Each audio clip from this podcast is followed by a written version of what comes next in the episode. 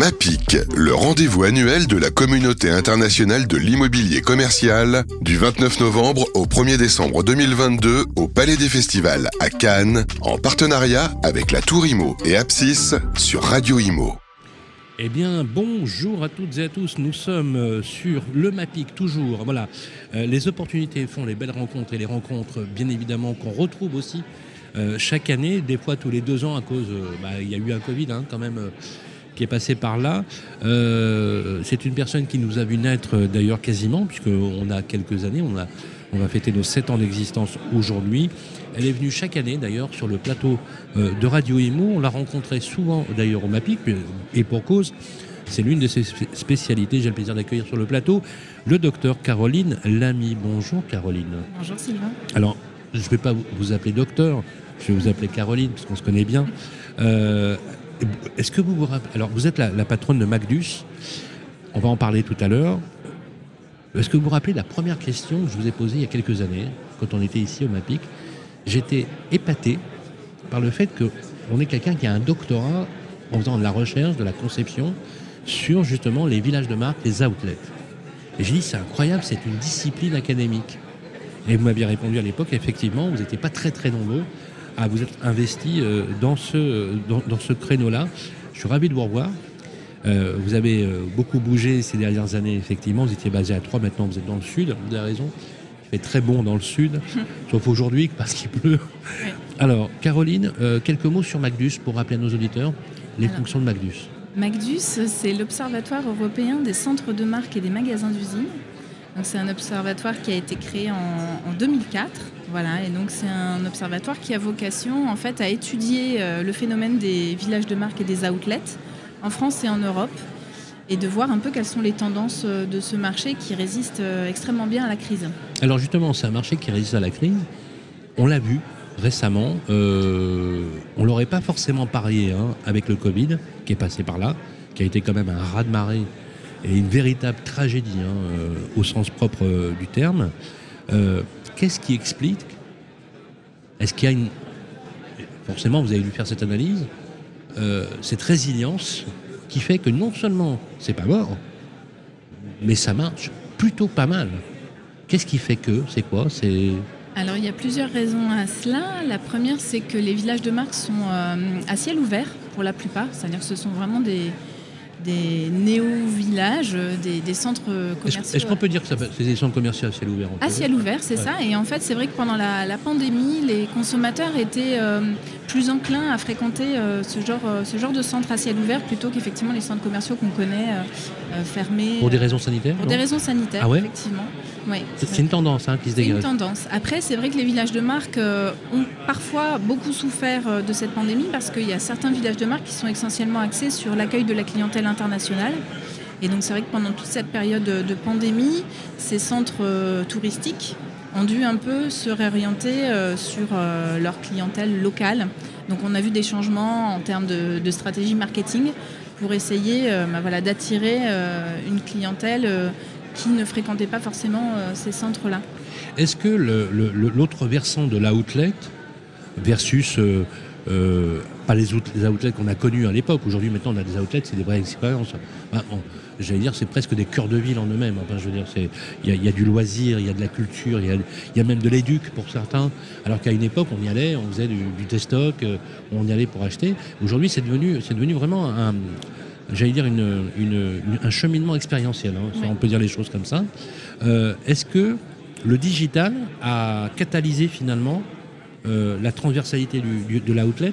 Je m'explique, aujourd'hui on voit que quand on va dans les outlets, il y a aussi le principe des concept stores, il y a aussi le principe des, euh, jumeaux numériques sur les stocks de magasins par exemple qui permet de cheminer très facilement et de repérer où on va. Est-ce que quelque part, euh, je caricature un peu, mais est-ce que le digital n'est pas venu sauver finalement le village de marque dans une certaine mesure? Alors, il y a très peu de villages de marque euh, en France et en Europe qui, euh, qui ont énormément misé sur le, digital. Ah bon euh, Oui, c'est vrai que The Village Ah, Villefontaine, bah Voilà, effectivement. C'est l'exemple type du village qui a anticipé la crise, j'ai envie de dire, parce qu'ils ont effectivement cette marketplace depuis, depuis quasiment l'ouverture du village de marque. Oui, c'est la société d'ailleurs Wishibam, hein, qui est animée par Charlotte Jonobor, qui est qui a été très visionnaire d'ailleurs dans ce. Dans très, visionnaire, effectivement. Et cette marketplace, euh, je pense effectivement que ça a été un outil extraordinaire euh, en, en, période de pandémie avec les, les fermetures euh, administratives des, des, centres commerciaux. C'est effectivement un outil digital qui va de toute façon beaucoup se développer. Parce qu'avec le prix des carburants notamment, c'est vrai que les gens ont plus forcément vocation euh, à multiplier les visites dans des villages de marque où il faut parfois faire une heure, une heure et demie de route pour, pour y accéder. Est-ce que le village de marque, Caroline, c'est un peu l'avenir du centre commercial dans l'idée du centre commercial?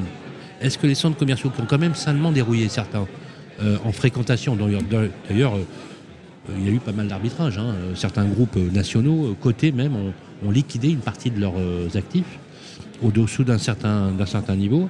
Est-ce qu'il faut-il y voir un signe de désaffection, peut-être même de disparition d'une certaine taille de centres commerciaux au profit des outlets Ou est-ce que non, effectivement, il y a peut-être un, un renouveau qui va encore se faire? Alors la force des outlets, des villages de marque, c'est qu'en fait il y en a quand même assez peu, contrairement euh, aux centres commerciaux traditionnels. En France, il y en a, a combien, oui un peu plus d'une vingtaine de centres en France. Ah oui, c'est peu. Donc on est vraiment sur une, une non-banalisation de l'offre. C'est-à-dire que la force du village de marque aujourd'hui, c'est que ces centres peuvent attirer à une heure, une heure et demie, voire deux heures de route, parce qu'elles ont une offre ultra qualitative en termes de marque. Et effectivement, euh, l'offre commence à, à, se développer vers le loisir. Euh, la restauration aussi, qui a longtemps été un point faible de ces centres. Aujourd'hui, on ah a oui, des oui, offres oui, de restauration qui ah sont extrêmement qualitatives pour que les gens puissent vraiment rester toute la journée dans ces centres, voire même tout le week-end, puisqu'il y a certains centres qui commencent à travailler sur des projets d'hôtels euh, pour que ça devienne vraiment des destinations donc, de week-end. Donc vous confirmez, donc vous confirmez la tendance qui fait qu'aujourd'hui l'outlet, dans l'imaginaire que nous avions, a disparu dans, son, dans sa conception au profit de quelque chose qui est devenu véritablement presque une ville dans la ville, un cœur de ville. Un cœur de ville avec des activités qu'on n'aurait pas pensé voir, euh, mais par exemple il y a des salles de sport qui, des salles de euh, sport. qui sont en train d'ouvrir effectivement. Donc on est vraiment sur des lieux de vie où on peut passer euh, du temps à manger, à faire du shopping. Il peut y avoir un cinéma sport. éventuellement. Alors il y a beaucoup de cinéma dans, Ouais. dans le Royaume-Uni. Ouais, il y a vraiment une mixité outlet loisirs, ce qu'on appelle le fun shopping. Euh, au Royaume-Uni, la France était un peu en retard sur euh, cette tendance-là, mais on commence effectivement à, avoir cette mixité de, fonctions. Alors chez Magnus, vous faites beaucoup de recherches hein, euh, avec des applications, je précise, extrêmement concrètes. Voilà, je vous le dis. Parce qu'une pensée pratique est toujours le fruit d'une pensée conceptuelle et théorique. Tout savez, on dit oui entre la pratique et la théorie. Je fais oui, mais sans, théorie, il n'y a pas de pratique. Est-ce qu'on peut qualifier Alors, je vais employer un terme un peu pompeux. D'ailleurs, je l'ai déjà fait avec vous. Est-ce que c'est n'est pas une nouvelle forme d'anthropologie urbaine? Oui, il y a des pratiques effectivement qui sont très très spécifiques, des pratiques de consommation, des. euh, Ça, ça a changé. Oui, ça a beaucoup changé. Ouais, ouais. Mais c'est ça qui est intéressant, c'est que la pandémie a, a, rebattu toutes les cartes et on assiste effectivement à des, euh, à des phénomènes de fréquentation et de consommation qui sont euh, très très différents de ce qu'on a pu observer ces dernières années. Donc la force des opérateurs outlet aujourd'hui, c'est de s'adapter à tous ces changements-là. Euh, par exemple, pour la pandémie, euh, il y avait énormément de, de services digitaux, euh, notamment des personal shoppers qui vous faisaient votre, votre shopping en ligne, en C'est visio. vrai, hein, ouais. Ouais. Donc c'est vrai que voilà, il y a une adaptation euh, du secteur et, et, de ses acteurs à, à tous ces changements. Est-ce que la qualité a augmenté? La qualité de l'offre a augmenté, la qualité des services aussi, avec tout ce qui est digital, euh, la relation client également, parce qu'on s'est rendu compte que ben, ce qui faisait vivre, c'était la clientèle. Donc euh, la clientèle est super bichonnée dans ces centres, il y a des programmes de fidélisation qui sont faits, qui n'existaient pas auparavant. Et en matière esthétique, il y a eu aussi beaucoup d'efforts architecturaux. Et on... Je sais que Philippe Journeau, le patron de la compagnie de Strasbourg, lorsqu'il a créé Villefontaine, qui était un peu le, le, village totem, on peut dire, quelque part, et qui a d'ailleurs eu ici une récompense oui. euh, de la outlet mondiale, hein, mm. euh, prenait un soin tout particulier à l'architecture et à l'esthétique. Ça compte? Ça compte énormément. euh, Les, les, villages de marque, pour les marques déjà qui déstockent dans, dans ces villages, elles doivent avoir un écrin effectivement en termes d'architecture, d'aménagement. Oui. Il faut effectivement un écrin pour pas euh, déstabiliser l'image de, de, la marque. Et c'est vrai que tous ces nouveaux villages de marque qui ont poussé euh, en France et en Europe, il y a une grande grande sensibilité à ça, au design, à l'aménagement, au service, euh, pour que chacun puisse y trouver son compte. On a toujours une image de l'outlet cheap, pas cher, des stocks. C'est fini ça ou pas? C'est fini. Ouais, ouais, c'est fini. On, va plus dans les trucs euh, comme on allait. Vous rappelez, on allait à Troyes, là où vous habitiez, pour aller chez Boss acheter des costards pas chers parce qu'ils sortaient d'usine. C'est fini ça? Tout ça, c'est fini. Les magasins où il n'y a pas de, pas de cabine d'essayage, où on farfouille dans des bacs Mais pour ouais. trouver la bonne affaire, tout ça, c'est oui. fini. Les gens veulent, veulent plus ça, en fait. Ils veulent vraiment une expérience euh, de shopping euh, à la hauteur euh, des boutiques traditionnelles, voire même des boutiques de luxe. Et les prix sont les mêmes Ou il y a toujours le côté un peu déstock et pas cher? Il y a toujours euh, au moins 30% de remise parce qu'on est sur des collections invendues. Donc on a toujours euh, Donc le concept de l'outlet, l'ADN, c'est où la... on allait pour acheter, on était prêt à passer la journée, voire le week-end, pour faire des emplettes. Ça, ça reste toujours en termes de pricing. Par contre, autour, il y a une expérience esthétique, food, culture, euh, loisirs. Peut- il y a même des, hum, comment on appelle ça, vous savez, pour garder les enfants, des garderies, des nurseries, où on peut euh, laisser ses mômes euh, sans problème et aller faire ses courses et trouver. En fait, c'est la sortie du week-end pour des couples, pour des familles. Exactement. Mais l'ADN des villages de marque, ça reste quand même effectivement les belles marques euh, à des prix réduits.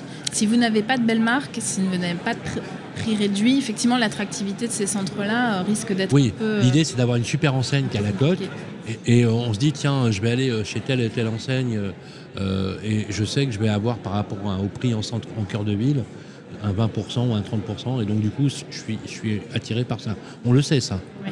D'accord. Chez Macdus, vous avez ces spécialités de développement. J'aimerais qu'on revienne euh, sur Macdus pour sa dernière partie de l'interview. Euh, pourquoi Macdus existe quelque part? Parce que le monde a besoin de ça, on est d'accord?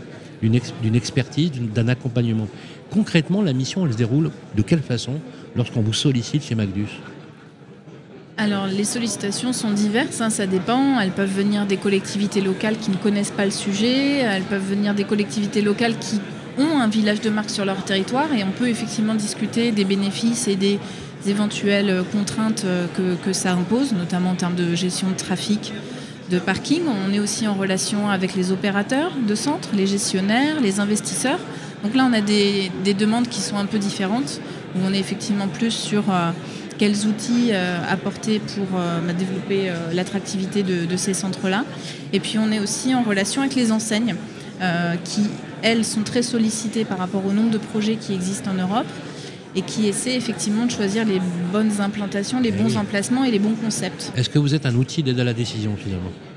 Effectivement, on peut euh, échanger beaucoup avec tous ces types d'acteurs et se rendre compte qu'il y a dans tous les centres de marque qui existent en Europe, il y en a plus de 250 aujourd'hui, qu'il y a effectivement une cinquantaine de centres euh, qui surperforment par rapport à d'autres. Mais ça, c'est vraiment une question de génération de centres.